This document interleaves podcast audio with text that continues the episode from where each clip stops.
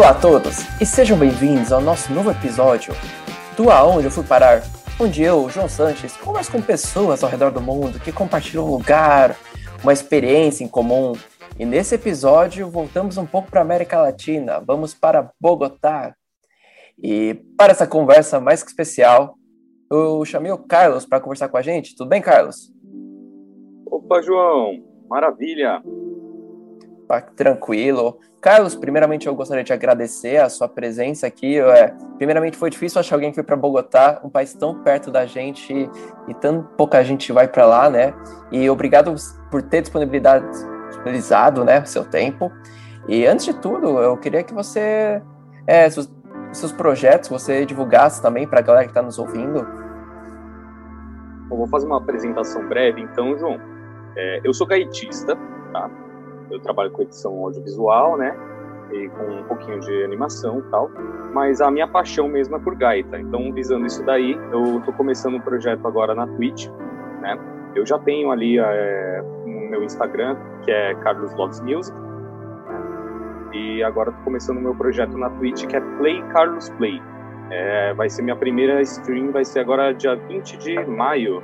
Vai cair numa quinta-feira. Eu acho que é um dia bem bacana para tocar um blues. Ô, maravilha, eu vou fazer todo o possível para ver essa live aí. E a galera que tá ouvindo a gente, ó, o episódio tá indo ao ar bem antes, dá tempo. A gente tá falando de maio de 2021.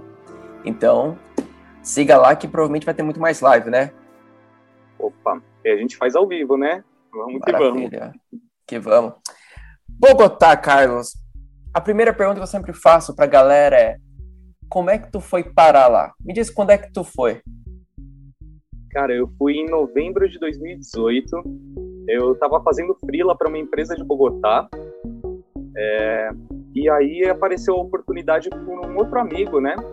Que, que mora lá, ou melhor, que morou no Brasil por um tempo e aqui nos conhecemos, mas que, me, que voltou para lá. Ele casou aqui no Brasil, voltou para Bogotá. E então ele me convidou, falou: Ah, cara, você não quer passar um mêsinho aqui em casa? Conhecer um pouco minha cidade, eu falei, opa, já estou fazendo um trampo para uma empresa colombiana, aproveito, vou lá, faço um curso de atualização, uma coisa bacana junto com a empresa, e fico na tua casa, só que eu vou ter que trabalhar. então eu fui é, a turismo com um barra trabalho. Tá? Então não deu para fazer tudo que eu gostaria, mas deu para aproveitar bastante da vida de Bogotá. Não, incrível, cara. Tu ficou um mês, cara. Você ficou bem mais que eu fiquei. Então, provavelmente, você, talvez tu tenha algumas experiências que fogem um pouco daquela coisa do comum turista, né? Bogotá eu fui em março de 2018. Foi minha última viagem por conta quando eu ainda morava no Brasil. É, depois, as outras viagens já foi a partir de Dubai. Então, foi minha última viagem partindo de São Paulo. E acabei fazendo o circuito meio que Colômbia inteira, né? De certa forma, que foi para Cartagena, fui para San Andrés. Mas ainda assim, na Colômbia, meu lugar que meio que me cativou bastante foi Bogotá. Porque Bogotá não tem aquele charme, aquele chamativo turístico. É uma cidade. Então, e é uma coisa que eu gosto muito, que é a cidade que ela não tem a oferecer um ponto turístico como a Torre Eiffel, uma Estátua da Liberdade. Você vai pela cidade em si. E, cara, pra ti, qual foi a primeira impressão? Chegando lá, você foi de avião lá, pousou no Eldorado, primeira impressão que tu teve? a minha primeira impressão foi já começou engraçado, assim, né? Porque eu, eu fiz uma viagem com conexão em Lima, no Peru, né? E eu, eu passei duas horas de atraso em Guarulhos, mais três horas de atraso em Lima, então eu cheguei assim morto lá, né? eu cheguei cansadaço de noite, não dá para ver muita coisa, né? Chegando à noite, você só quer ter a sua orientação de chegar no seu lugar seguro para amanhã começar, né, a explorar o país. Mas lá no, no aeroporto em Eldorado me impressionou um pouco a quantidade de Rottweilers que tinham no aeroporto, saca? Ah, sim. Passa toda hora do lado de um cachorro grande, com cara de mal. Mas aí foi tudo tranquilão, me trataram bem, passei ali, passei fácil ali todos os processos ali, né, que você tem que passar pela imigração, falar onde vai ficar, né, e por aí vai. Foi tudo fácil, foi minha primeira viagem internacional, de fato. Então, e agora com a pandemia a gente tem né, menos oportunidades de fazer tão cedo, né?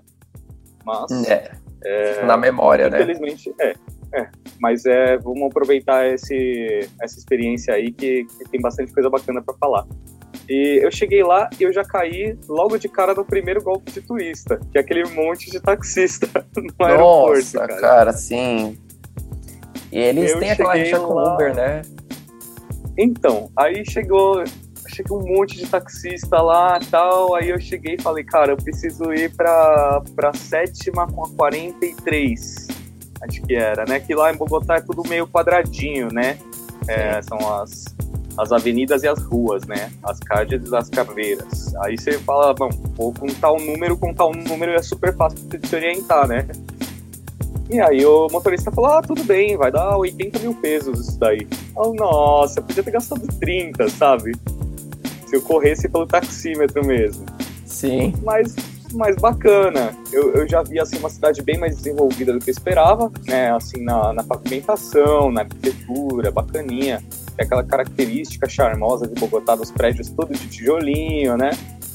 E aí cheguei na safe house ali do, do amigo e ficou tudo bem. Então, minha primeira impressão foi essa de já chegar e ele estava no, no, último andar do apartamento, na cobertura, né? Então já tem aquela vista maravilhosa ali, por mais que noturna, da Cordilheira dos Andes para todo lado, né? Então foi uma primeira impressão bem, bem positiva. Cara, você me falou do aeroporto dos Rottweilers, eu me lembrei que em Bogotá foi a primeira imigração que eu vi pessoal com roupa de exército fazendo seu controle migratório. Que em São Paulo, por exemplo, é um pessoal oficial da Polícia Federal só que eles usam umas roupas um pouco mais convidativas, né? E eu cheguei lá, claro. era, uma, era uma fila, o cara todo militarizado. E isso, assim, me deu. Eu, assim, a gente conhece um pouco do passado da Colômbia, a gente entende talvez o motivo disso, mas foi um dos primeiros choques, né? Assim, caramba, o que, que esses militares, que eles vão me fazer um monte de pergunta, minha foto do passaporte tá de frente com a minha cara. Então, é um problema que eu sofro até hoje, porque eu tô de barba na foto do passaporte. Dica pro ouvinte faz a barba antes de você ir fazer a foto do passaporte. Porque isso vai te dar uma diferença, vai te poupar uns minutinhos em imigrações pelo mundo. E na Colômbia eu fiquei com medo disso acontecer. E, cara, e a questão do táxi é a mesma coisa, né? Uma coisa engraçada é que a gente se perde um pouco nessa coisa de 80 mil, de 30 mil, porque a nossa cabeça funciona diferente, é 1, 2, 20, 30. Então, quando você põe 80 mil na nossa cabeça, a gente se perde um pouco nas conversões e acaba sendo muito mais sucinto a golpe do que se a gente tivesse com nossa moeda. E aconteceu a mesma coisa, saindo do aeroporto lá, eu ouvi um cara falando assim, ah, pega táxi não, pega Uber. Eu sou Uber, ah, vem cá. Falei, tudo bem, cadê seu carro? Tá lá no estacionamento. E pensei, ah... Igualzinho, cara. Igualzinho. A gente foi lá, e aí eu, na hora, eu achei até que eu tivesse pago barato pra ser honesto contigo. Só que quando eu peguei a volta, que eu tava no centro, eu fui tive volta para o aeroporto, quando tava voltando para São Paulo, que eu comparei o preço de um táxi normal, eu falei, caramba, me lascaram. Então, assim, realmente é uma um, é meio que um golpe. E é uma pena porque São Paulo tá acontecendo a mesma coisa. Tem os caras que se fingem de Uber também, mas é taxista, né? Então tem que tomar esse cuidado aí. É... Hoje, aquela coisa, né? Você não vai saber lidar com isso a não ser que você passe por isso, né? Então faz parte.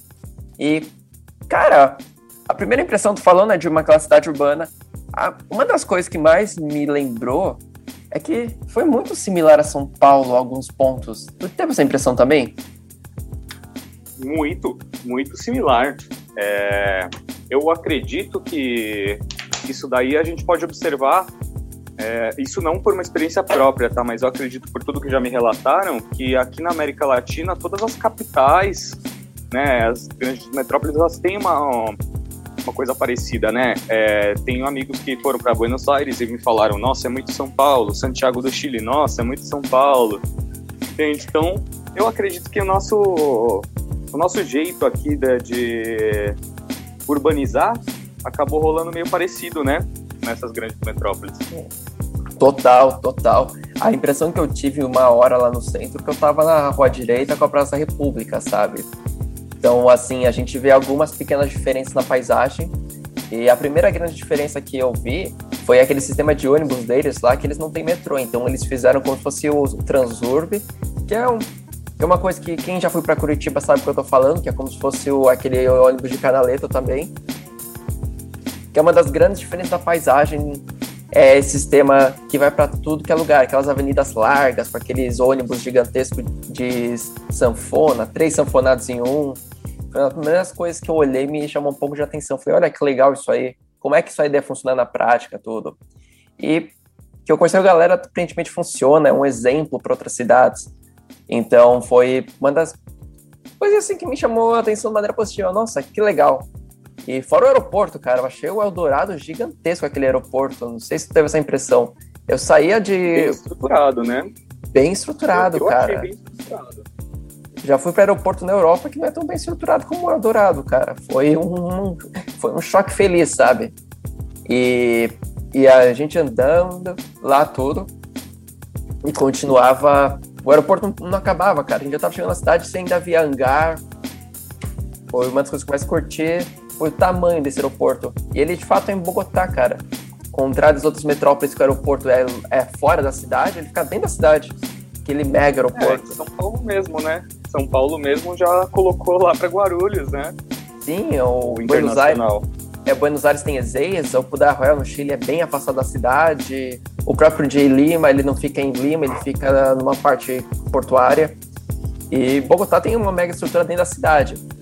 Cara, como é que foi a amizade com os locais, assim, de primeira? Bom.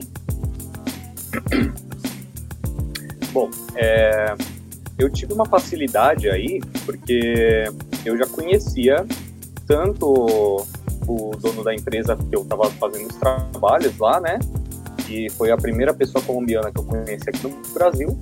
E isso se deu em 2013, sabe? Então a gente já tinha um contato aí de um bom tempo, conversamos já bastante. Então eu já tive uma prévia de como que ia ser um pouco a coisa, né? Então foi, foi claro, mais fácil é, por ter convivido com ele e com o meu outro amigo que ele me apresentou posteriormente, né? Inclusive a gente se conheceu por causa de fotografia, né? Legal, o cara. primeiro amigo, o Daniel, ele, ele, a gente se conheceu porque eu tava tocando violão numa pracinha lá no Brooklyn e ele desceu do hotel porque ele gostou e queria tocar um pouco de violão e fazer amizade com os locais aqui, né? Então aí beleza, vamos, vamos lá, conversamos, tudo e tal. E ele era ele é vegetariano, né? Então ele precisava de umas dicas, né, para não se perder por aí, achar algum lugar para comer. E ele não queria comer no hotel, tava querendo andar, né? E aí começou uma amizade. É, tempos depois, ele me falou: pô, mas você trabalha com audiovisual, você não quer dar umas aulas de fotografia para um amigo meu que tá morando no Brasil? E aí, mais uma amizade, né? Que já vem aí de 2014, por aí, com, com esse já o Maurício, o segundo amigo lá de Bogotá. Então, ambos cresceram em Bogotá. Então, um, um pouco dessa amizade acaba carregando ali o jeito do colombiano que você vai entendendo antes. Então, para mim, foi muito facilitador já ter um, um amigo nativo há um tempo, né? Então, chegando lá, eu falei, poxa, como eu não vou poder fazer todos os roteiros turísticos que eu gostaria, eu vou tentar viver a vida como um colombiano vive aqui, né? Eu tava numa casa, não tava num hotel, né? E então fui logo de manhã no segundo dia eu fui a pé para o supermercado. Eu falei, eu quero ver como que é a vida aqui. Então fui a pé para o supermercado e eu sou meio brincalhão com tudo que é funcionário de supermercado. Sou daquelas pessoas que falam bom dia, passa no crédito ou no débito? Passa na vergonha aí, que tô passando na vergonha tudo.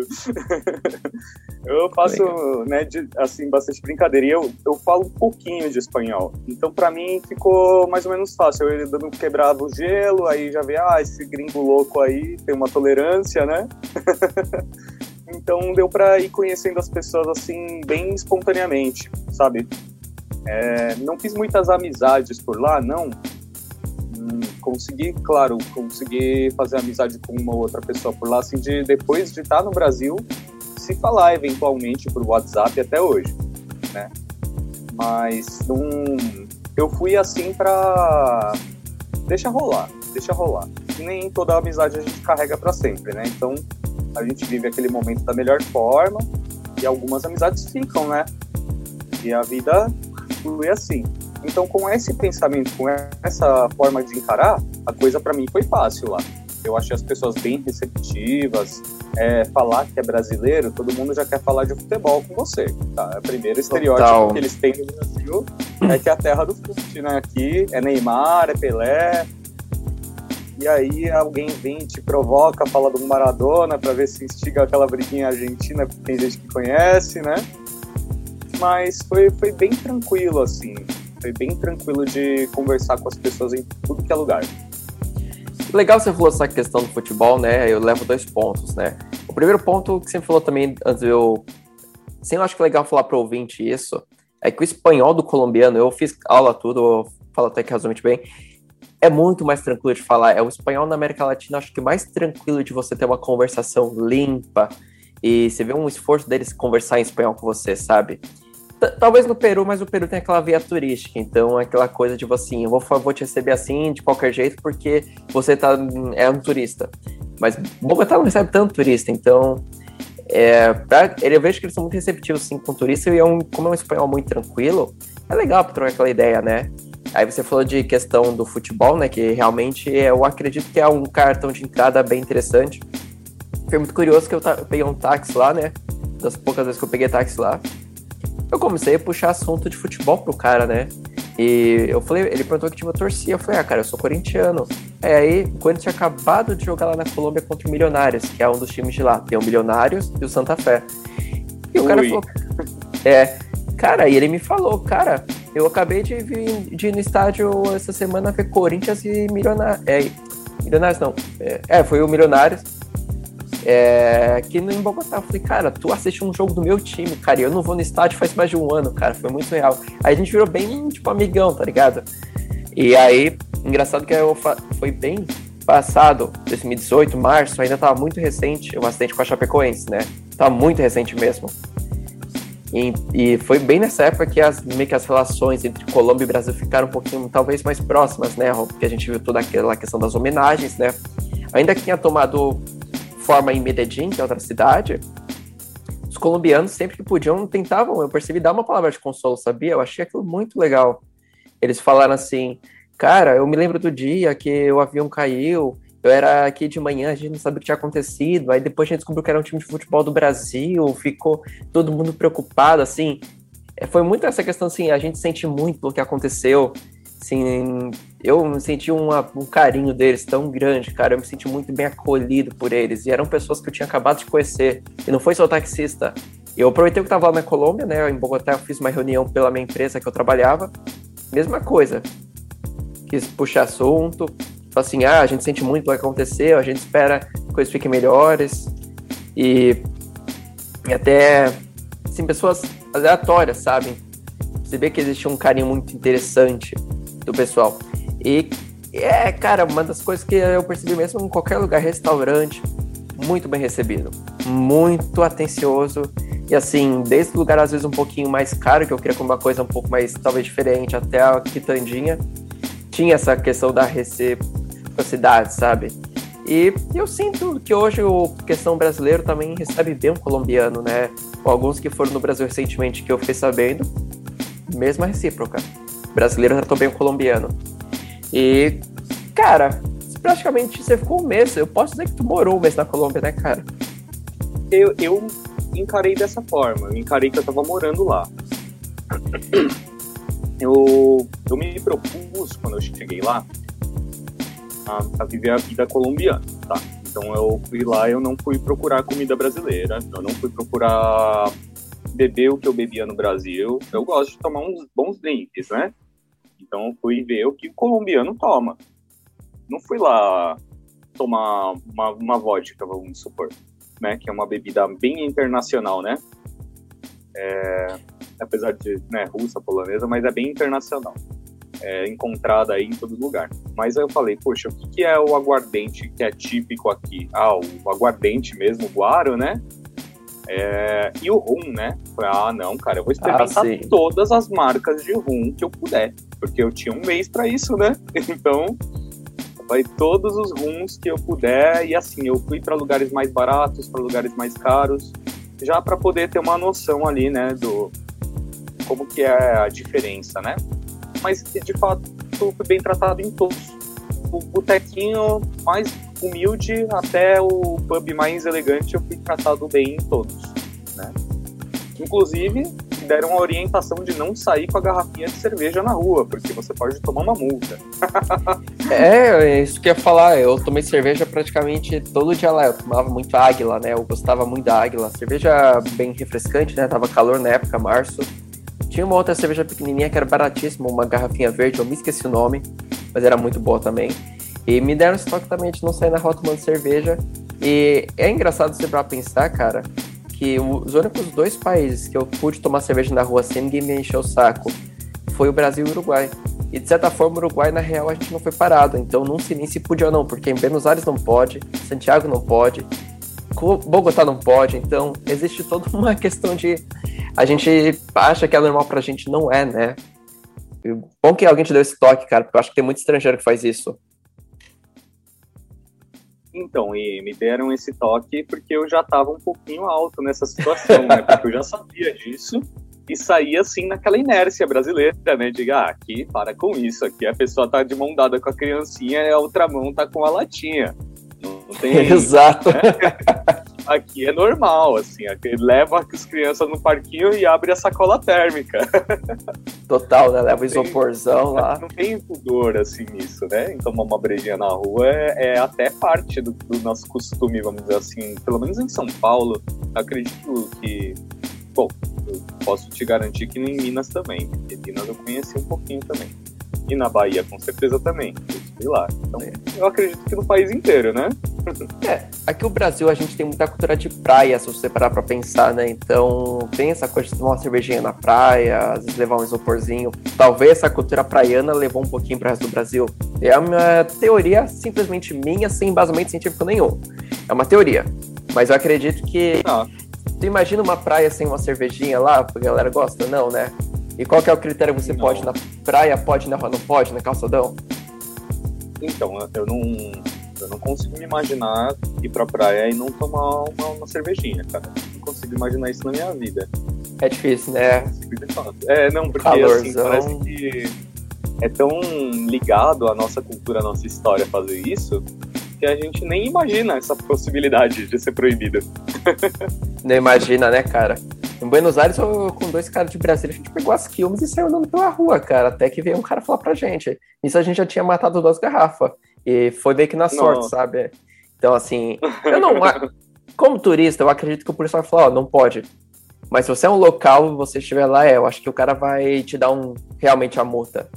Cara, a gente já falou das bebidas, eu acho que uma das partes interessantes de falar, principalmente de Bogotá, é a questão culinária, cara.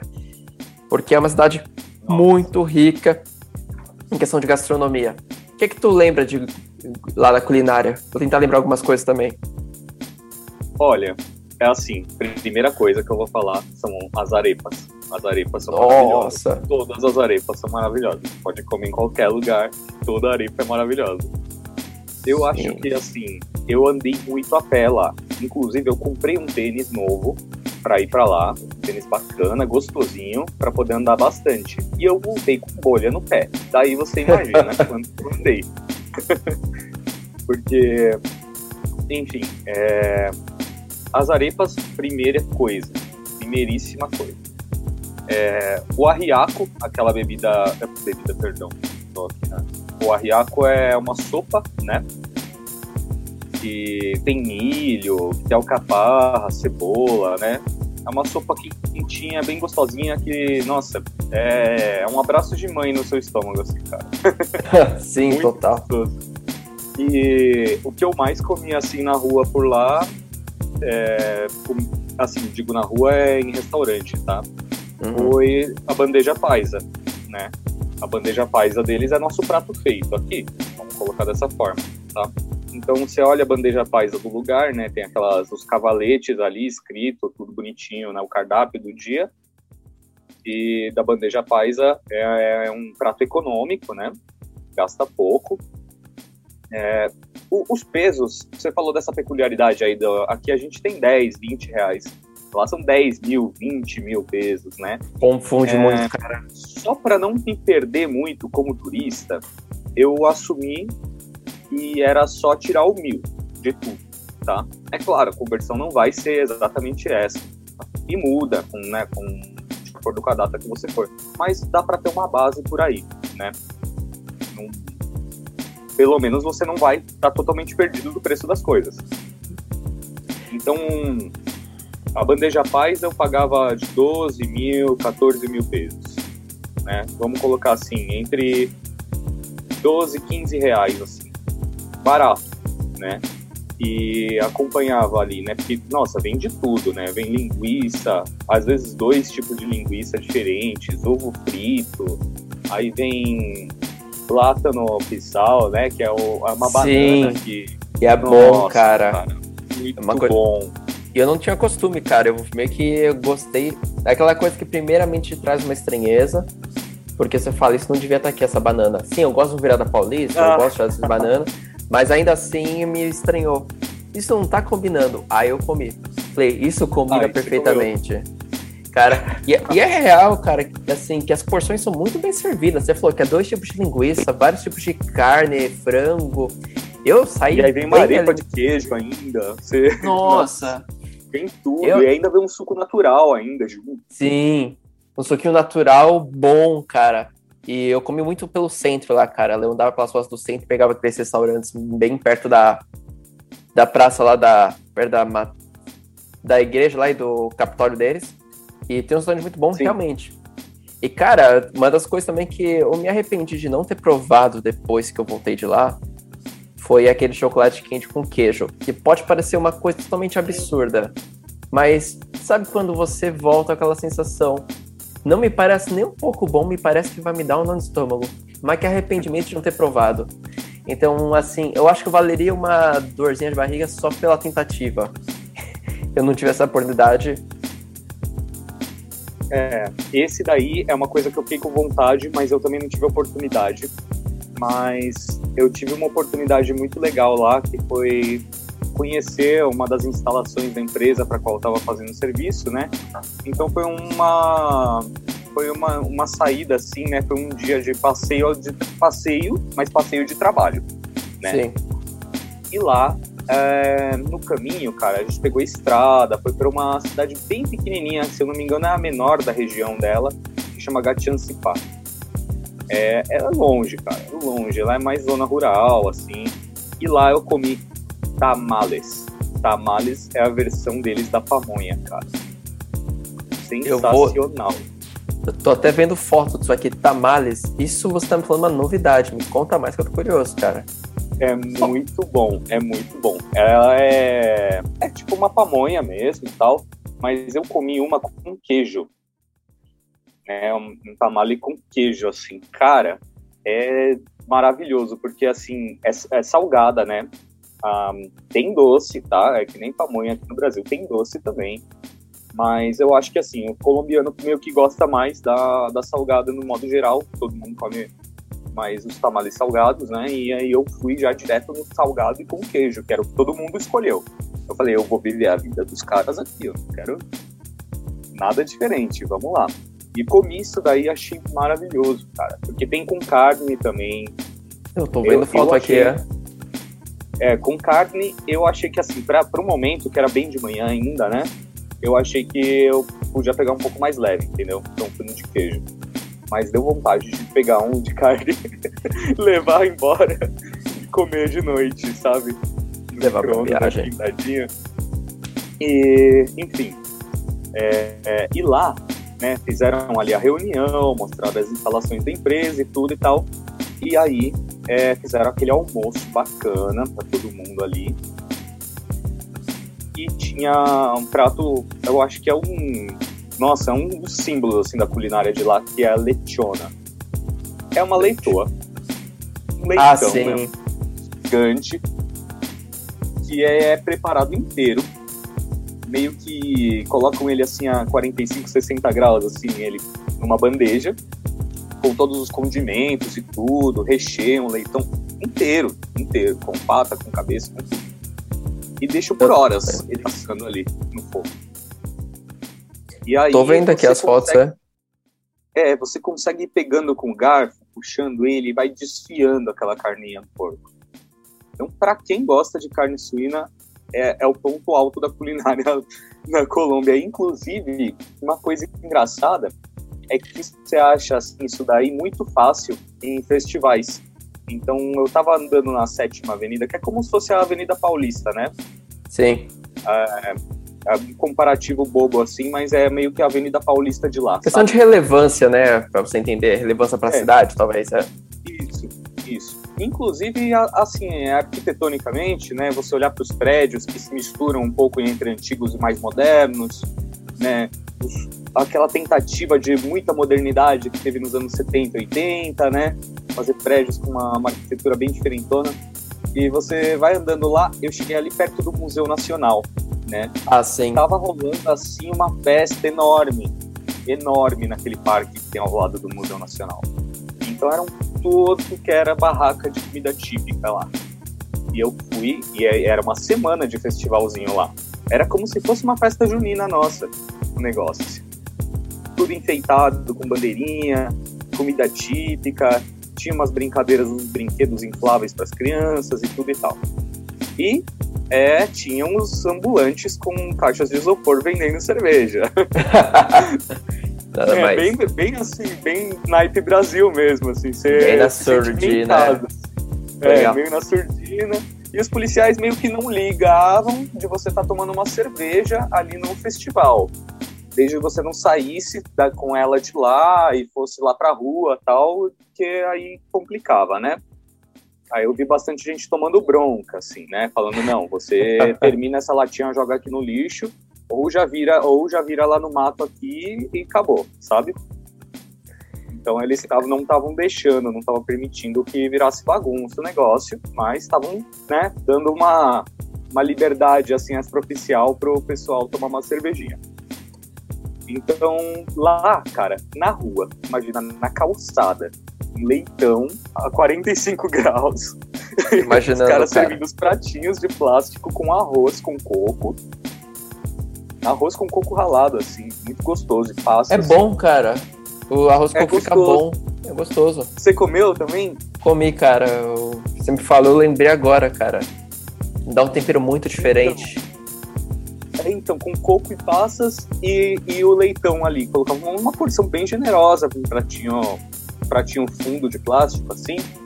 E era super barato, era coisa de 5 reais, ah, né? Na, na época, assim, 4.500 pesos, 5 reais, assim, muito barato.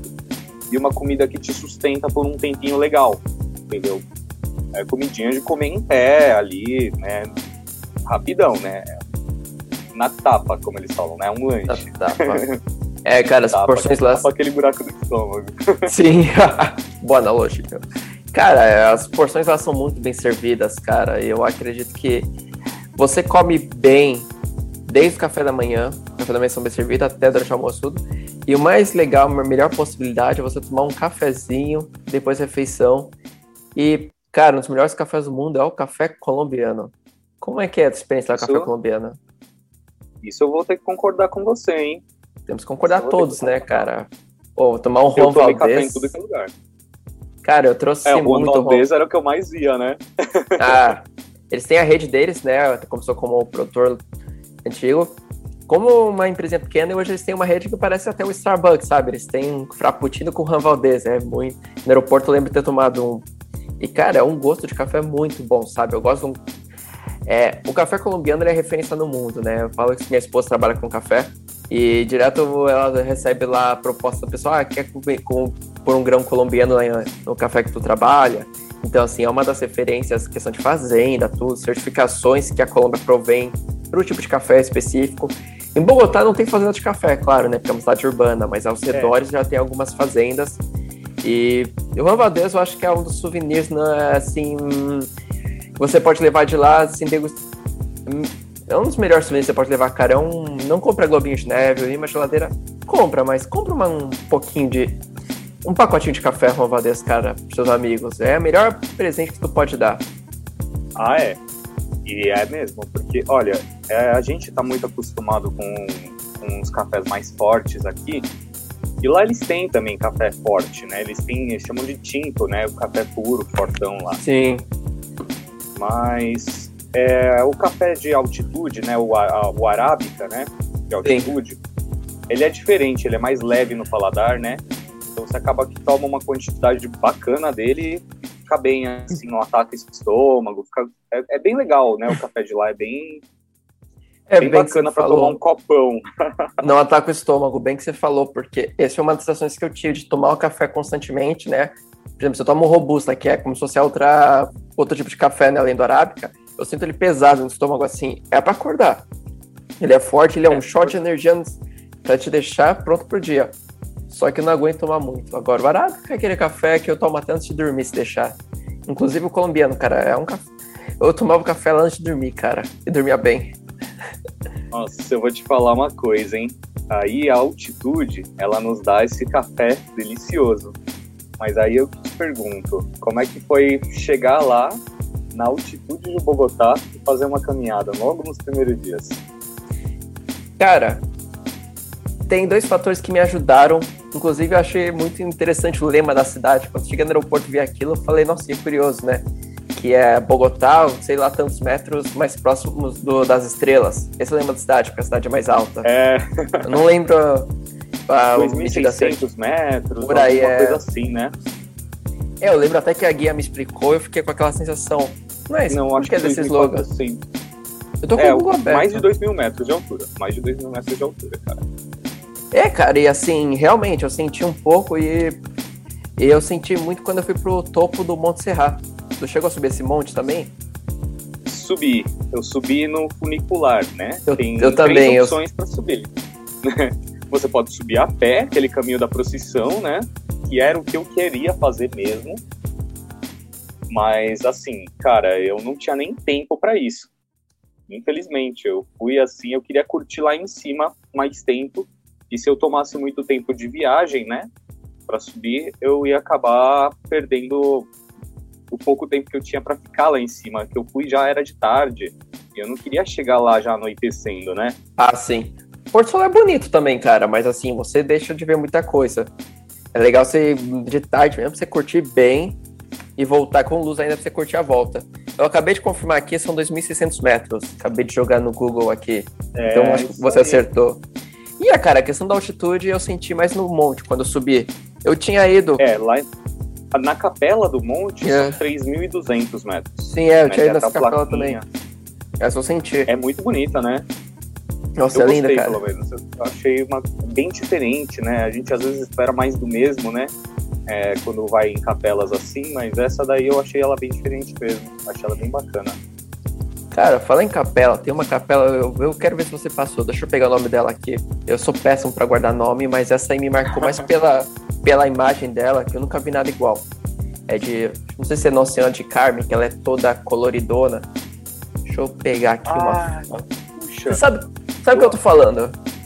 Eu sei qual que você tá falando. Eu só passei na frente dela. Eu tomei um tempo de observação lá na frente bacana, mas eu você parou pra... Mas você também parou pra ver eu por parei. fora, né? Eu parei. É porque na, na real, quando eu passei por lá, tava tendo alguma coisa dentro, né? Não sei se era ah, então... exatamente uma missa.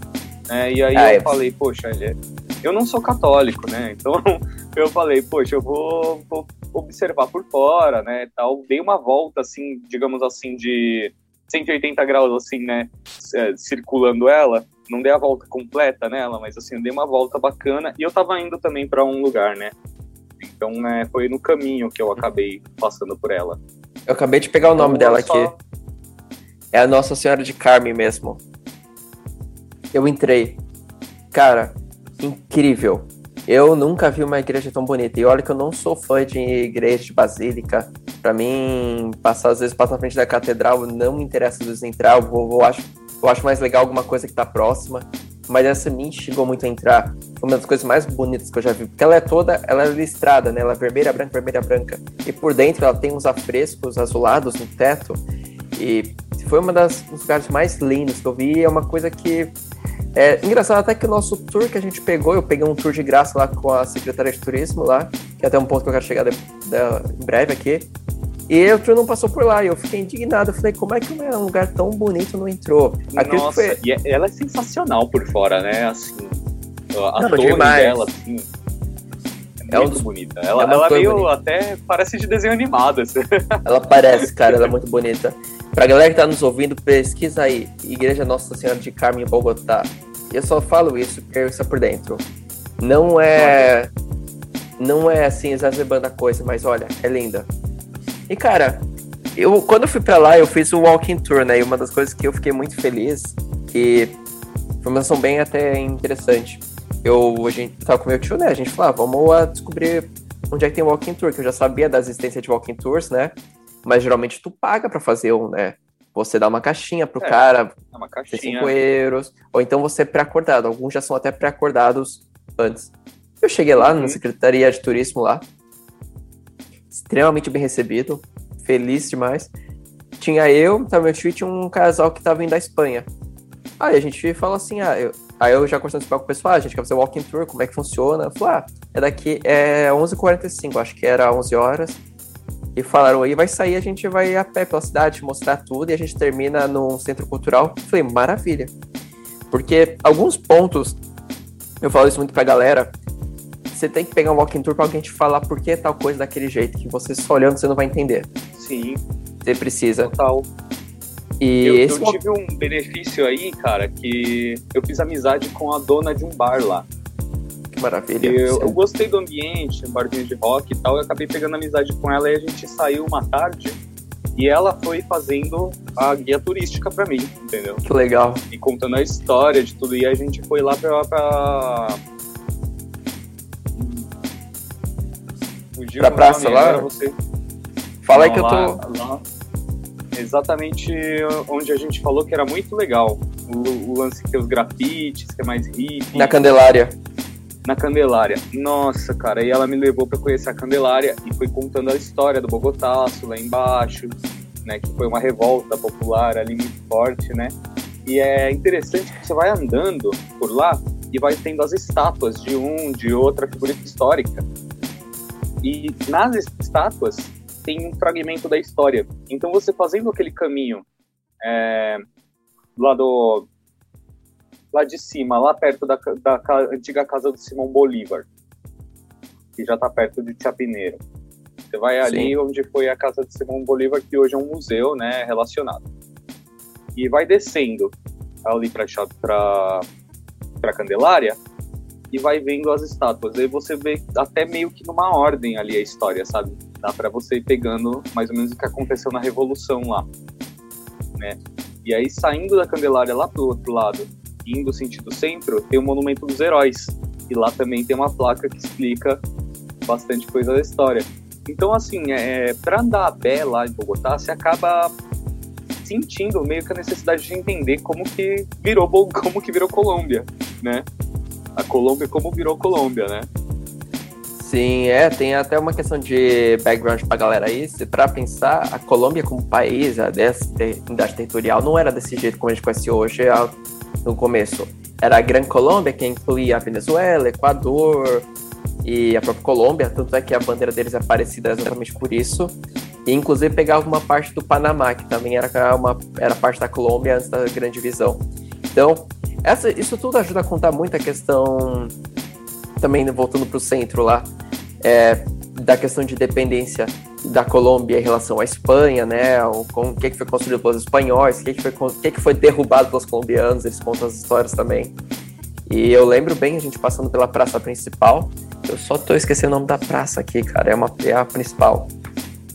Deixa eu pegar. É a Plaza Bolívar, acho. Essa mesmo. Que tem.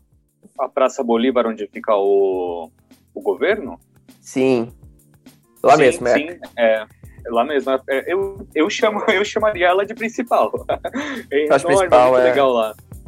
Cara, demais, eu adorei lá, cara. Você chegou a ver alguma movimentação aí de, de gente entrando ou saindo de lá? Você tem uma ideia de como que é o protocolo de segurança deles, cara? Sim, exatamente, cara. A gente tava lá e a, e a policial não queria deixar a gente passar por uma parte. Olha que a gente tava com a guia de turismo da cidade, né? E ela é da prefeitura, né? Ela trabalha para Bogotá, ela não trabalha para uma empresa. E, e nem ela conseguia falar, a gente vai ter que dar volta porque tá tendo alguma figura importante aqui. Então é todo um protocolo de entrada. Lá, exército, sabe? Não era polícia, era exército na porta. Sim, tem uns controlar. caras, eu não sei se você chegou a ver esse, esse carro, né? Que é uma força especial que eles têm de segurança. Que os caras se vestem com uma roupa tão. Os caras parecem um robô, cara. Parecem uns Robocop mesmo Uma roupa ah, toda preta, cheia de, de placas, assim, pra amortecer porrada mesmo, sim. Ah, sim. São os caras que são empregados na contenção de revoltas ali mesmo. Inclusive agora, infelizmente. Tá inclusive tá agora, eu sempre falou dessa roupa, agora se você ver os vídeos é essa roupa mesmo, que o cara parece um Robocop e é, é. coisa tá você feia lá, cara. Você pode dar uma, um taco de beisebol no cara que, que não vai provavelmente machucar ele, porque é muita roupa ali, né? Eu fico até pensando na mobilidade dessa pessoa. Teve uma cena interessante que tu falou das mobilizações que estão acontecendo agora, né? A gente está gravando esse áudio aqui em maio de 2021. Então, nesse momento, está rolando uma manifestação na Colômbia, que costuma periodicamente acontecer nas cidades da América Latina uma manifestação desse tipo, né? E a repressão a gente sabe que é implacável. E, cara, eu vi uma cena que foi interessante, que tá uma, um fotógrafo muito virtuoso tirou que é a polícia batendo num, num moleque, aí chega um outro policial para tirar o moleque porque viu que era o filho dele. Cara, eu, eu, eu. De começo eu suspeitei que fosse fake news, sabe? Porque assim, ah, vão tentar jogar, mas depois eu comecei a ver os Muita fatos. coincidência, né? Falei, ah, não, isso, o jeito que tava a roupa, ver se a roupa era a mesma que você falou do Robocop, é. E lá tem a, a questão de repressão policial. Inclusive, tem uma situação interessante, né, que retratado de Bogotá, quando o Iron Maiden foi tocar a turnê do. Não sei se era do Number. Uh, era aquele do Flight 666, que eles vão com o próprio avião deles para algumas cidades aqui. E eles sempre vão, né? Mas esse específico era do avião que eles fizeram uma turnê. E aí eles fizeram um show em Bogotá e quem fez a entrada, controle do show foi o exército. E eles falam, cara, que repressão é essa? O próprio Iron Maiden tem que botar no DVD. Eles só queriam ver um show de rock, cara. Eles não queriam fazer manifestação. O exército reprime eles de uma maneira, cara, para não tentar animar. E é, a Colômbia, assim, é um, eles têm algum um passado meio conturbado. Então, assim, existe a questão do governo ter um pouquinho de receio de uma manifestação popular. Mas ainda, ainda nesse dia, cara, a gente passando pelo. Eu lembro, eu vi esses caras, né? A gente passou pelo Ministério de Relações Exteriores. E aí foi uma das cenas mais bonitas que eu já vi. Bonita, assim, para mim foi muito bonita, porque é o seguinte, saiu um... A gente tava lá guia, né, com a camiseta da cidade lá, né, fazendo pra gente tudo. A gente passou na frente do Ministério de Relações Exteriores, saiu um cara de terno, gravata, acho que ele era alguma coisa do Ministério de Relações Exteriores. Nossa, ele chegou para essa guia e falou assim: você faz um papel excelente para a Colômbia, você faz um trabalho excelente para a cidade de Bogotá, você é tão importante como os políticos aqui, eles reservam você, mulher assim, você conta uma história para os outros, está contando essa história. E o próprio cara começou a falar, ah, você é do Brasil, ele começou a contar um pouco da história do Brasil que ele sabia, eu fiquei impressionado com o conhecimento dele. Então foi muito bonita, assim, o cara ele ter, ele reconhecer uma pessoa que está contando um pouco mais sobre o patrimônio, né, contando interessado em preservar a história. Foi uma das cenas mais bonitas para mim, a maneira que aconteceu, sabe? Eu vi que a guia ficou emocionada. E ele ainda falou assim no final: Olha, ela não vai te cobrar um centavo por isso e não vai aceitar uma gorjeta se você insistir. Pode insistir, ela não aceita gorjeta, porque ela faz isso porque ela gosta do país dela e da cidade dela. Foi emocionante para mim ver um negócio daquele. E dito e feito, a gente chegou lá, claro que eu vou fazer gorjeta, eu adorei o tour, sabe? A gente terminou o tour no Centro Cultural, o que eu ofereci, ela falou, não, não posso aceitar, faço isso pela minha cidade. Então foi uma cena meio que me, nossa, motivou, sabe? Muito bonito. E de fato, assim, eles têm uma história, uma história forte já pela revolução, né? Que a revolução deles foi bem, bem pesada, né? A da independência. Sim. E eles carregaram ali a mágoa por um bom tempo, eu acredito, né? de, de, muita coisa que aconteceu. Até mesmo por conta da, da, dos indígenas, né? E, do povo originário, né? Que teve uma parcela de massacre aí já pelos espanhóis, tudo, que motivou, né? Muita coisa. Porque, assim, é diferente quando a gente pensa o Brasil do que quando a gente pensa os outros países da América Latina nesse sentido. E o português, meio que ele veio para o Brasil pensando, hum, vamos aproveitar isso daí que tem muito que tirar, né? E os espanhóis meio que falaram, ah, vamos lá morar. Então, assim, quando dava um choque cultural, dava conflito mesmo, né? Aqui no Brasil, não, meio que assim, a colonização foi espalhando, espalhando e dando menos território mesmo pro indígena, né? E não foi assim tão, uma, tão na guerra mesmo que foi resolvido, né? Foram né, prejudicando o meio de viver do, do indígena. Então foi uma coisa mais gradual. Já quando você pega e, e, pensa, não vamos, vamos colocar assim um país próximo, não sei na Colômbia exatamente, mas quando você fala do Peru, nos Incas, né? Sim. Foram dizimados, assim, né? Quer dizer, não foram dizimados porque a gente tem os traços peruanos aí muito evidentes, né? Uma pessoa claro. que é peruana vem pro Brasil, você, quem, quem conhece, né, os traços peruanos, quem conhece, é. de cara. Bolivianos cara também já... é. É questão isso. indígena muito forte. É, é esse... mas assim, isso tudo cria, isso tudo cria um jeito de ser, né? Total, essa questão do indígena, né? Eu tava até dando uma olhada aqui, eles têm um museu indígena lá, o Museu do Ouro, né? Que, que é o museu pré-colombiano. E me arrependo muito. Eu também não consegui, não cara. Que é o museu pré-colombiano. E é engraçado, cara, porque então. quando eles falam dessa coisa do pré-colombiano, você tá na Colômbia, eu sei que é por causa do Colombo, o que o São Colombo, né? Mas parece que é diferente quando você fala pré-colombiano na Colômbia. Parece que dá um outro sentido. Eu tive essa impressão. Ai, Muito legal, cara. Você chegou a, a, fazer compras de supermercado lá mesmo, no supermercado e ver os fui, cara. normais, prateleira? Eu fui, eu fui, cara. Eu, assim, bastante snack eu pegava, né, para às vezes comer no meio do caminho. E é uma coisa que eu acho interessante, porque você visitar shopping, você visitar supermercado, você pegar transporte público é turismo. Porque não adianta você ir lá, você vai para um lugar, mas você não sabe como ele. Aquela coisa bem Globo Repórter. O que, que eles fazem, o que eles vivem, como eles comem. Então, o que eles comem, como eles vivem. É bem isso. Então, você consegue ver, por exemplo, qual é o poder de compra do pessoal, por exemplo, você tá com seu dinheiro, você fala tá, isso aqui no Brasil me custaria 5 reais, aqui tá custando 30 mil. Mas quanto é o salário de um colombiano?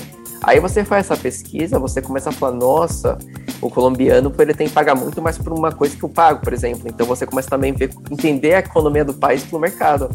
Por mais que você tenha previsões, você só sente como a inflação de um país, tudo, quando você faz essas coisas. E até o tipo de produto preferido, influência, né? Se existe influência mais norte-americana, se é influência mais europeia, se já tem influência asiática, chinesa no caso, ou japonesa. Mercado é turismo. E é um dos melhores filmes que você pode fazer, cara, porque você vê como as pessoas de lá realmente vivem, né? É, total. É, você chegou a comer o salgadinho de banana? Comi. Eu acho. Comeu? Foi de banana? Foi. É tipo uma Ruffles de banana, é muito legal. Assim, cara, eu gostei. É, chama de plátano lá. E... Eu acho que seu, seu gatinho deu uma abafadinha na lapela. é, meu gato acabou de subir aqui no meu colo no meio da gravação. Que maravilha. É a Kiwi. Voltamos à programação normal. Eu não vou nem cortar isso aí, vai direto pro. Cara, além do centro daqui, da Candelária, que eu acho que são lugares incríveis, cara. Candelária, só para dar um pouco de. um pouco de background pra galera. É como se você, para você se situar, imagina o beco do Batman, aquela coisa toda de grafite, mas uma coisa talvez um pouquinho mais larga escala, acredito eu, e no alto. Então, eu via, eu adorei os grafites lá, cara, uma cena bem underground, sabe? Tem os hostels, pub, é, me falaram que tem muita banda lá também que toca pela região. Tu que é pra pub lá, você lembra de alguma coisa? Olha, eu posso te falar que eu tive o prazer de ouvir galera ao vivo lá na Praça da Candelária. Que legal, Consegui cara. Consegui ter essa sorte, cara. Eu tive essa sorte. Eu tava passando lá e tava a galera tocando, inclusive, uns instrumentos que para mim eram muito diferentões. Estavam é... tocando música típica mesmo. Um vestuário assim, mais, mais antigo e tudo. E Sim. tava muito gostoso o som. E tava rolando uma feirinha, né? Como para quem conhece o bairro da Liberdade, sabe de final de semana aquela feirinha que tem lá. Sim. Um pouco comida típica, as barraquinhas de artesanatos, né? E, e tava, tava dessa forma, e muito gringo da América do Sul aqui, uruguaios, argentinos, é, chileno, eu acho que eu não encontrei lá, mas acho que quase todos os outros países, assim, conversando com um com o outro, porque eu fui meio, eu fui meio hippie lá, sabe? Abracei é, melhor jeito. o que o pessoal tava fazendo. E aí é, eu tava conversando com, com um cara e falei, pô, eu queria tomar uma coisa mais típica aqui, né? E que vocês bebem por aqui. E o cara era meio assim, com aquele rosto forte de indião mesmo, assim. E me falou, ah, cara, tem uma bebida de índio aqui, cara, é, chama Titia. Bebida de né? índio. Ah, a Titia tem um traço peruano também, não sei se é a mesma Titia. Me fala como é que ela é. Eu, é, ela estava sendo servida é, num, num coco, né? No caso, um coco seco, né? Uma cuia. É uma bebida esbranquiçada. Ah, então é outra Titia. Assim, que, é, que é fermentado, é um fermentado, né? E eu tomei aquilo lá, eu falei, o cara né, é muito barato, assim, muito baratinho. Foi coisa assim de 5 reais, assim, a dose menor, né? Que era uma cuia menorzinha. Ele me perguntou, né, se eu queria pequeno ou a grande. A grande valia, valia bem mais a pena se eu fosse com, compartilhar com alguém, né? Se eu fosse né, dividir com alguém. Mas para mim podia ser mais forte, porque ela, por ser um fermentado que não tem um processo industrial, né? aí pode acabar dando ruim, dando, dando aí um piriri no meio da sua viagem, não é legal, né? Tem que Cara, ser moderado, né? Uma bebida tomar num coco seco, bebida índio, isso é muito legal, cara. Então, e, e lá, né, tem aquele lance de pagar por banheiro, né? Na Colômbia, ah, sim. Você paga para usar banheiro em qualquer lugar. Inclusive tem banheiros públicos muito bem mantidos, limpos e tal, mas que você paga ali como um real, assim, né? Em pesos é, para usar o banheiro. Mas assim, tá bom, você tá pagando por uma coisa que tá legal, tá bem mantida, né? É, é legal. é justo, né? É água, é funcionário, é produto de limpeza, né? Então, ah, só que você paga por uma coisa boa. Poxa, a cidade bem limpa, cara, pra ser honesto contigo. Teve uma parte ou outra que, assim, eu percebia que tinha bastante morador de rua, né? Que esse é um problema de grandes cidades. Esse, inclusive, é. tem. Cara, isso tem em Londres, tem em Los Angeles, não é um problema tem apenas. Vancouver. De... Vancouver, é. E assim, acho que a única parte que eu vi um pouquinho mais suja, assim, seria a parte que tinha muito morador de rua, né? Porque a manutenção fica mais difícil. Mas, no geral, a cidade era muito limpa, eu achei. E você falou dos banheiros serem bem cuidados, pagos de fato, cara. O sistema de metrô, metrô não, o sistema de ônibus deles é bem limpo também, eu gostei. E eu lembro não achei de tão lotado. Não tão lotado, é, eu achei bem efetivo, na real. Eu, algum outro vi lotado, teve uma. Eu entrei numa universidade lá. Quando o cara tá viajando, ele parece que cria um superpoder que é a cara de pau exacerbada, que você entra em lugares que você não. Não acho que você entraria aqui. Eu não entraria no meio da USP do nada, sabe? Tipo, tu quer na ah. federal. Eu entrei na federal. Não porque você mora no Brasil. Não porque você é brasileiro. Se você fosse de outro país, você entraria na USP do nada. Exatamente, cara. Eu entrei lá numa universidade, cara. Eu entrei já numa universidade de Buenos Aires, eu entrei nessa universidade na Colômbia. Eu gostei. Eu falei, como é que são os estudantes daqui? Será que eles são igual ao do Brasil? Eu entrei numa universidade lá, meio no corredor, lá pra ver como é que é, meio rápido. Foi. É... Você me lembrou. Fala aí você me lembrou de um lugar que eu, que eu fui, porque na verdade rolou uma história toda aí que, que foi um perrengue que eu passei, assim. Isso é uma coisa que eu ia te perguntar. Lá, né? Histórias inusitadas, é que eu gosto de ouvir. Conta as suas histórias inusitadas. É, então, eu cheguei lá e eu precisava fazer um freela, né? Então, tipo, pô, tava meu computador aqui que eu, que eu uso, é um computador de mesa, um desktop, né, grandão, não tem como levar isso daí né? Levar ele, monitor e tudo, né? E o cara que me, que me hospedou lá, ele falou, ah, se você quiser, você pode usar o meu computador aqui, eu tenho um Mac, legal. Ah, legal, vamos lá, né? É, e não, não rodou, não rodou no computador dele que eu precisava. Não, deu certo. Porque Pô, precisava atualizar os, o OS, né? Precisava atualizar o sistema do Mac. E é, não dava para eu fazer isso, porque, tipo, ele ia perder a compatibilidade com coisas que ele usava, saca? Aí não deu. Aí eu falei, trabalho ainda. E agora, cara, eu tenho, tenho meus trampos para entregar, tenho data. Aí eu fui com um, uma grana em dólar, né? Assim, eu não tinha convertido tudo pra. Dólar, cara, pra nossa. Eu tava com dólar lá, né? Aí eu falei, tá, eu vou ter que ir numa casa de câmbio, sei lá, né? Onde que eu encontro isso? E aí tem uma avenida que é justamente onde passam esses ônibus biarticulados, grandões ali, que é lá embaixo na Caracas, né? A sei. 14. E eu fui e desci até 14 com a 50, mais ou menos. Eu desci e comecei a andar por lá. E me falaram, não, cara, você vai, desce e anda por lá. Eu fui perguntei na rua, assim, eu fui total. O cara não tava em casa, eu não podia fazer o negócio no computador dele. Aí eu falei, puta, cara, eu vou, sei lá o que eu faço. Sei lá o que eu faço. Desci e fui andando na rua parei assim numa cacepica, o pessoal fala. É tipo uma mini banquinha de jornal que vende de tudo. Inclusive minutos, né? É, minutos, eles falam, são minutos de ligação de celular. Nossa! Celular numa, celular pendurado numa correntinha. Cara, esse é um orelhão moderno, de certa forma, né, cara? É, cara... então... É um orelhão O cara paga um plano lá, né? E aí ele aluga o celular dele para você usar ele preso numa correntinha. O celular numa correntinha, é, cara. Nossa, é muito engraçado, porque ela é uma casinha, ela é uma casinha, um box assim, pequenininho, e quando abre a porta, a porta são tipo. Abre duas portas e essas portas viram vitrines, entendeu? Ah, então sim. ela é uma, é uma mini. Eu acho que você viu algumas lá, né? Eu acho que eu vi algumas, lá sim. E aí eu perguntei um cara desses, né? Falei, nossa, cara, eu precisava comprar um computador, onde que eu vou? Ele falou, ah, depende, você quer um novo, um usado? Eu falei, ah, cara, eu acho que eu só vou ter dinheiro para um usado, né? Ah, então vai ali, né? Desce aqui até a, a Caracas, né? A 14 e vira. Vira e vai andando lá, e vai vendo, vai vendo tudo, né?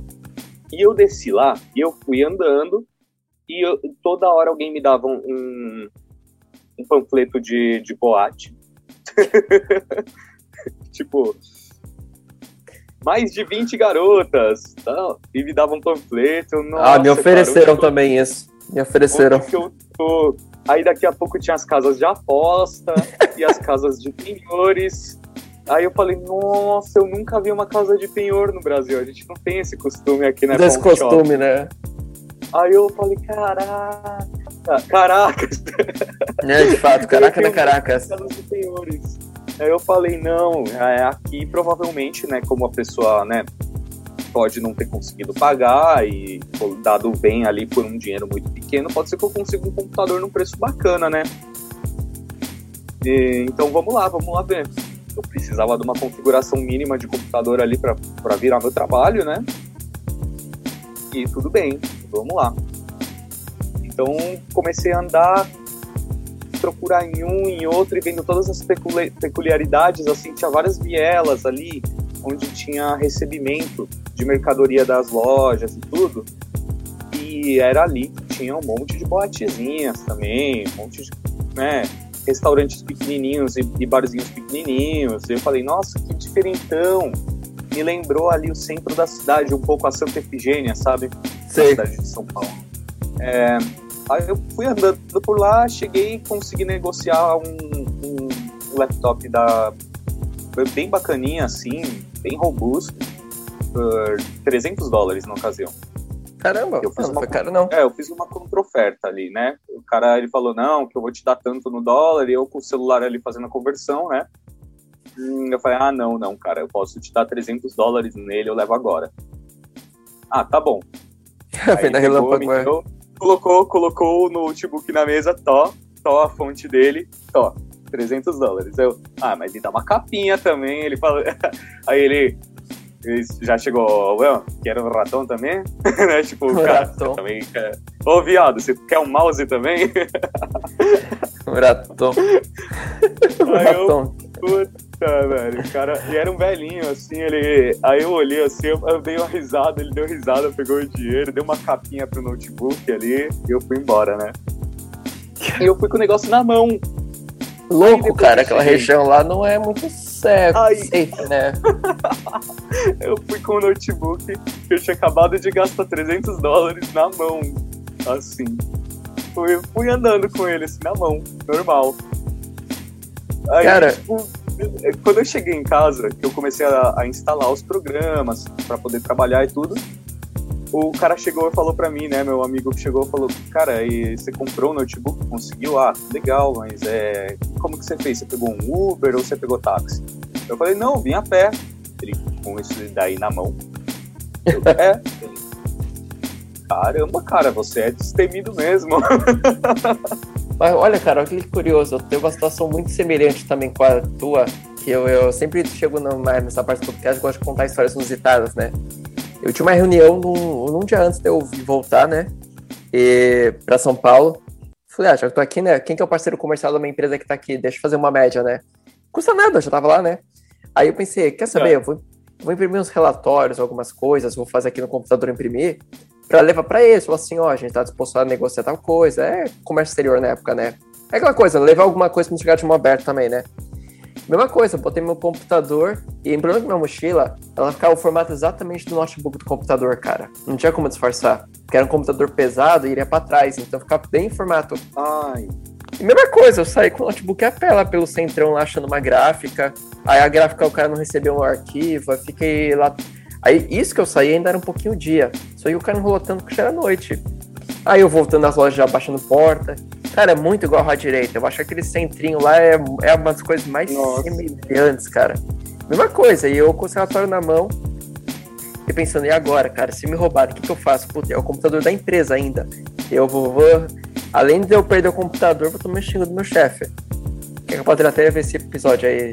E, cara, é, eu fui muito destemido, assim, foi. Mas é um negócio engraçado, parece que quando você não tá no seu país, você não viu fisicamente um assalto, você não viu fisicamente alguma coisa, é, parece que isso não acontece, né? Você cria uma coisa de turista destemido, é uma síndrome, na real. Tem muita gente que estuda isso. É, é, é, que nem. É que nem o bêbado atravessando a rua, né? Deus protege. Deus protege. Você tá como turista, você acha que vai acontecer. Mas eu acho que seria só essa área meio, meio do centrinho mais antigo que seria um pouco mais perigosa. Eu acredito que o restante é bem tranquilo. Os colombianos me falaram que eu era maluco de ir pra lá. Eu achei de boa. Eu achei a é, cidade então, no geral. Eu passei por uma outra coisa inusitada, mas que me deu, me deu uma vantagem lá na Colômbia. Então me conta aí, cara eu tava de noite, né? Eu tava andando ali. Eu, inclusive, esse é um lugar bem bacana para quem curte aqueles ambientes barzinho com a área externa, para tomar uma breja com uma galera. É, chama BBC, né?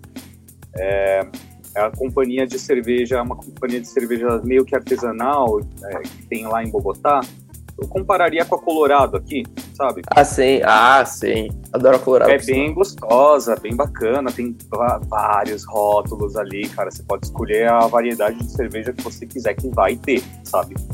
É muito, muito legal. E eles vendem jarras de um litro e meio de chopp da que você quiser. Cara, então, isso é muito bom.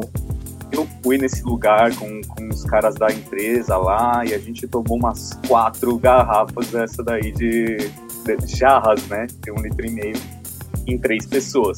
Então eu acho que era melhor eu ir de Uber, né? Embora. Aí, né, você tá de outro país, né? Você vai. É, melhor porque, assim, táxi na Colômbia, cara, é. Os caras querem te enrolar, vê que é gringo, querem te enrolar. Aí, Uber. É igual tá Rio de Janeiro. Cartão, já tá pago no cartão, você vai fazer sua viagem, ele não sabe quem você é, mas ele sabe que você tá bem avaliado no aplicativo, então já era né? Sim. Então, eu pedi ali um Uber, o Uber chegou, olhou para mim, arrancou o carro e foi embora. Então, oxe, será que ele não pode parar aqui, né? Olhei as placas, não tinha problema nenhum, sabe? Nada. Aí dali a pouco chegou o Uber de um dos meus amigos, ele foi embora, que era pro outro lado, né? É, e fiquei com, com o outro rapaz lá, falei, pô, é, que, que ele não parou para mim? Ah, cara, não sei, é. Talvez ele tenha ficado né, com medo de ser um número né, de outro país e tal. Eu, ah, não, não, está vindo outro, fica tranquilo, está vindo outro aqui e tal. Aí, ah, não, beleza, então. Então eu vou, eu vou subir para casa já, que minha esposa já tá me ligando e tal, e ele morava perto lá, né? Isso era na, na sétima ali, né? Que, que eu falei que era coerente aí com, uma paulista, com a 82, já mais, um pouco mais longe do centro, mas uma rua com muito barzinho. Aí eu falei, não, tudo bem, é...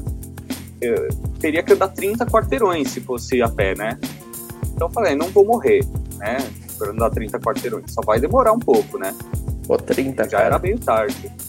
Então chamei outro Uber e ele, a mesma coisa, passou por mim, me olhou e foi embora. Então, ah, não, para com isso. para com isso. É, tô perto de um barzinho bonito, legal, né? Um pubzinho. Não, vou chamar mais um, né? Aí esse sim parou. Aí ele parou, me olhou, abriu um pouco o vidro. Aí eu fui abrir a porta, a porta tava travada. Eu, ué, o que acontece, né? Ele, aí eu falei pra ele, oi, eu sou o Carlos, tal, é, eu vou ficar ali, né?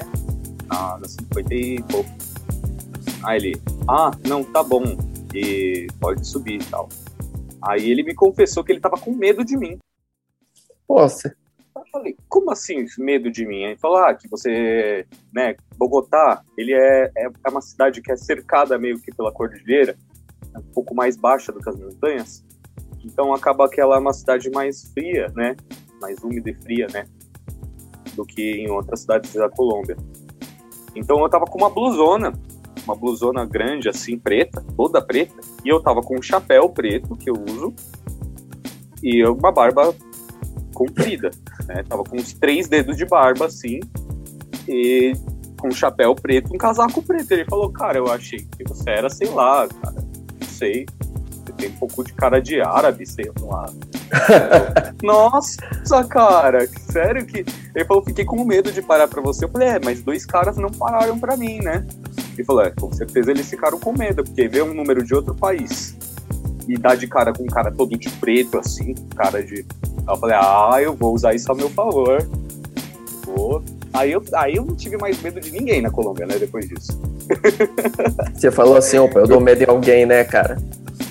É, não, aí eu andei, chegava a andar uma hora da manhã lá, uma e meia da manhã, voltando do barzinho. Cheguei um dia a voltar do barzinho duas e meia da manhã. Cara, dá pela Bogotá. E não é tão iluminada assim a cidade, né, à noite, pra ser honesto contigo. Ah, ela é, é meio penumbrinha, né? Penumbrinha, é, não é tão iluminada. São Paulo Aquelas também não é tanto. Algumas... amareladas ali onde eu tava. É. Cara, que doido. Cara, a gente comentou um pouco desses sufocos, cara. Nossa, eu tô rindo da sua situação aí. E, cara, alguma coisa que tu só viu em Bogotá, velho, e você não viu em nenhum outro lugar do mundo, só em Bogotá? Nenhum outro lugar, tipo, uma coisa única de lá que você só viu lá. Poxa, essa, essa tá meio difícil, porque, assim, o que mais é, me chamou a atenção, assim, como sempre, é a paisagem da Cordilheira dos Andes, né? Todo mundo que vai, qualquer país aqui que é. A Cordilheira dos Andes está ali, né? Se eu não me engano, desde a da Argentina, né? Ela pega o desde a Patagônia, praticamente, é. Isso, subindo. e vai até quase a Venezuela, ou até a Venezuela, né? Eu acho que ela então... para um pouquinho na Colômbia, não chega a entrar. Deixa é. eu confirmar isso depois. Mas, enfim, é, é, é, sensacional essa vista, né? Mas é isso e a comida, cara. A comida eu achei muito boa, eu gostei demais da comida. Seria alguma coisa todo lugar que lá, eu né? comia, né? eu gostava. Todo lugar que eu comia, eu gostava.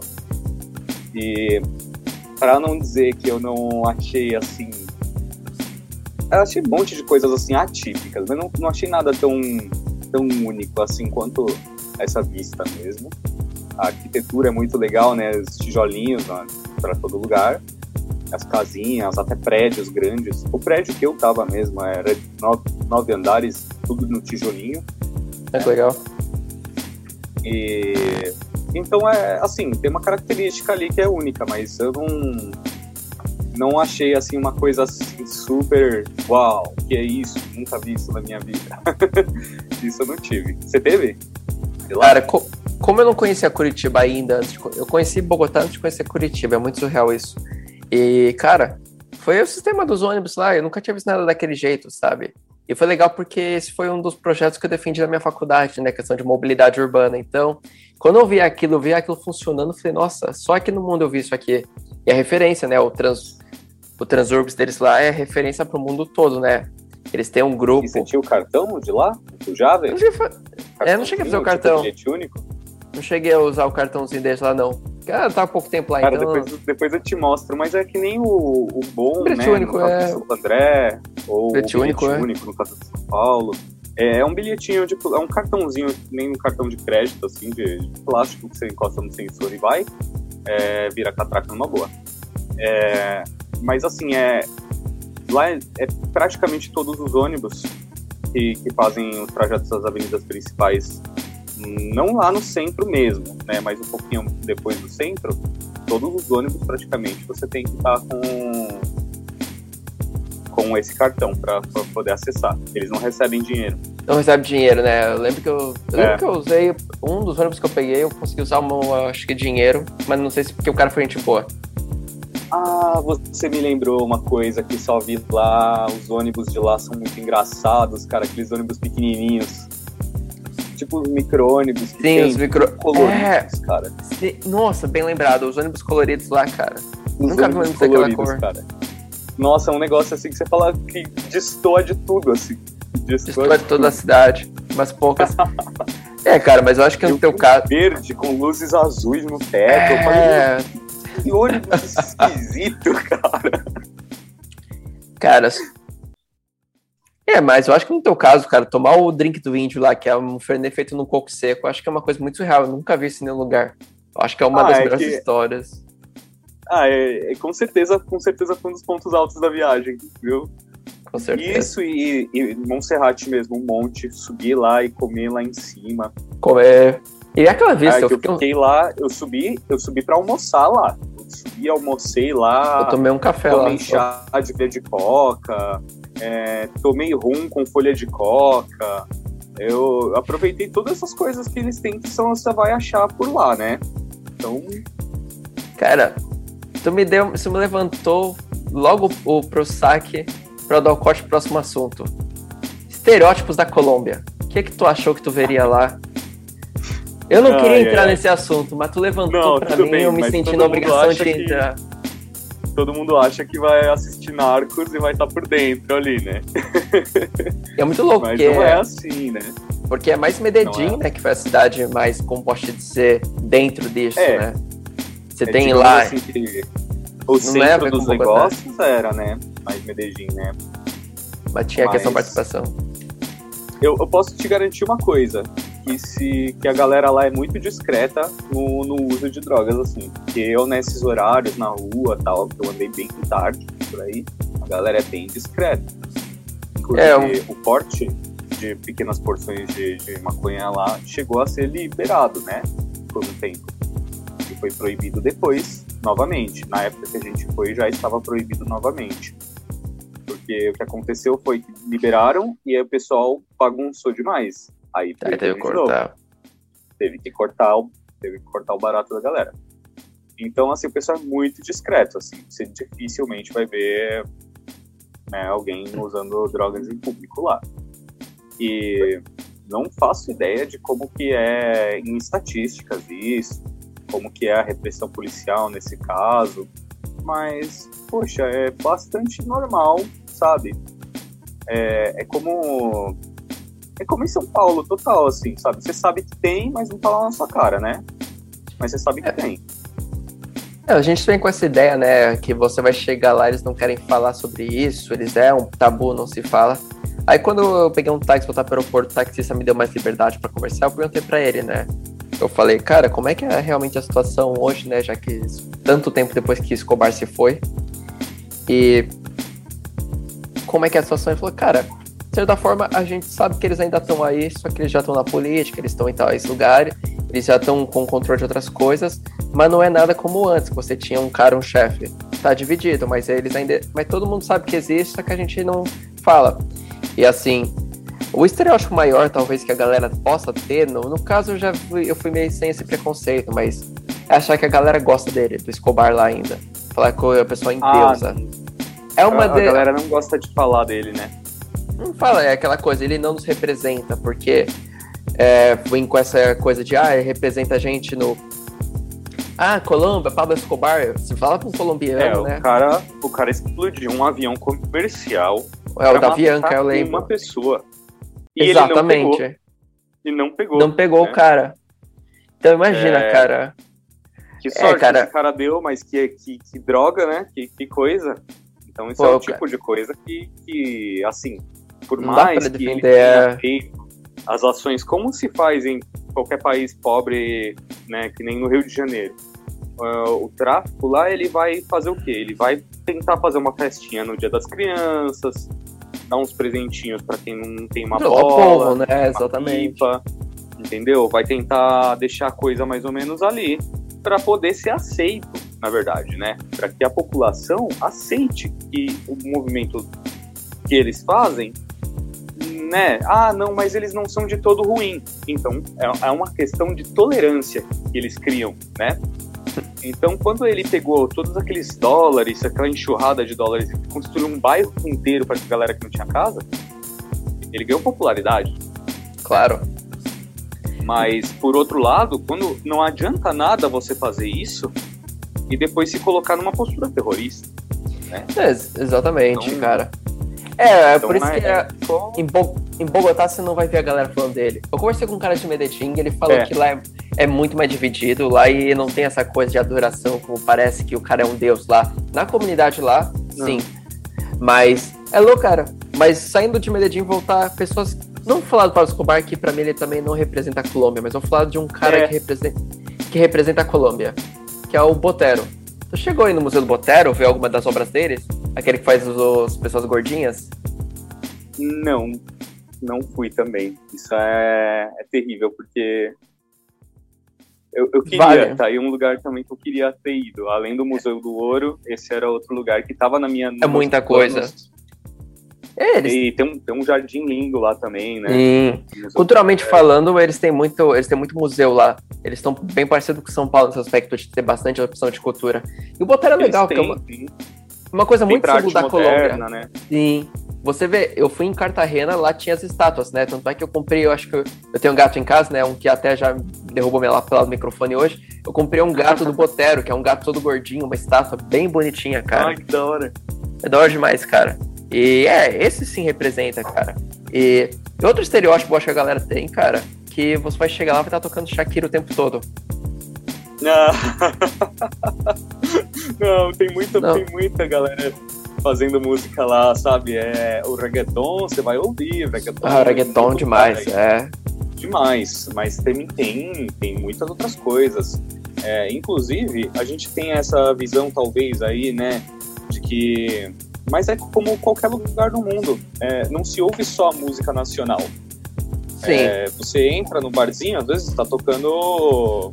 Vai, vai depender do estilo que, que você gosta, que você procura, né? Mas eu conheci uma artista chamada LP, né? Uma voz sensacional e tal. É, eu conheci lá, assim, literalmente rolando como um canal como uma multishow, né? Que eles deixam rolando assim. Ah, e sim. Vai ter ar- um monte de artistas ali, você eventualmente pode conhecer ou não conhecer. E muito lugar que eu fui, tava tocando rock, inclusive em espanhol. Rock legal. em inglês e rock em espanhol. É, então, tem uma- Los Valderramas, é, era uma banda com esse é, nome. é bem. É uma metrópole, né, cara? Tem, tem gente de todo lado, tem coisa de todo gosto. Eu acho que a melhor que a pessoa faz é ir pra lá, acha uma acomodação como um hostel, a casa de algum amigo, ou se você pode pagar um hotel ou um Airbnb. Mas vai, vai, vai lá e bate perna, cara. Que é, o- é o único jeito, sabe?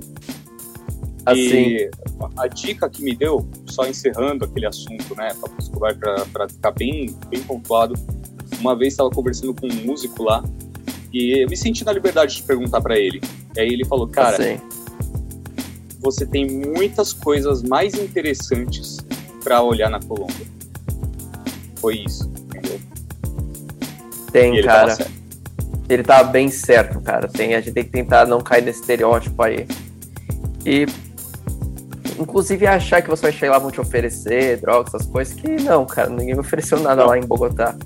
E pelo Me contrário. ofereceram uma cerveja de trigo maravilhosa lá, isso sim. Isso sim é muito bom, né, cara? Assim. Ah, tô até aqui vendo a foto do trenzinho que tu me falou. Cara, pra gente já encerrar, Carlos, a pessoa vai pra Bogotá, ela tem uma hora. Eu gosto de fazer esse exercício no final de cada podcast que eu gravo. A pessoa tem uma hora. Ela tem que ir pra um lugar específico. Fala onde ela tem que ir, na tua visão. Ela tem que subir Monserrate, na minha visão. Dois, eu também sugiro. Porque você estando lá em. Tal, eu talvez poderia dizer a Candelária, mas, cara, A Candelária, tu sente um pouquinho daquela vibe, mas quando você tá lá no Alto Monserrat, você vê aquela imensidão que é Bogotá, que você vê desde o Eldorado lá na ponta até onde você tá, você tem noção como aquela cidade é gigantesca, como aquela cidade é viva, sabe? É uma das, uma das melhores coisas você ver uma cidade do alto, né? Então, quer, é, você de fato. Vista, além da vista maravilhosa da cordilheira, né? Vai ver Bogotá, de fato, cara. Isso é e lá em cima, como você só tem uma hora, lá em cima você vai ter comida típica, bebida típica, você vai ter até, cafezinho. Até artesanato, cafezinho, Sim. Chazinho, porque assim, quem tá na altitude de 3.200 metros, às vezes um, um é sério isso daí. Aquele é chá de mesmo. coca, de folha de coca, você toma ele, você já sente um relaxamento assim no, no peito, é gostoso mesmo né? Sim. Então, se você acabou de chegar lá, você vai estar tá sentindo da pressão, né?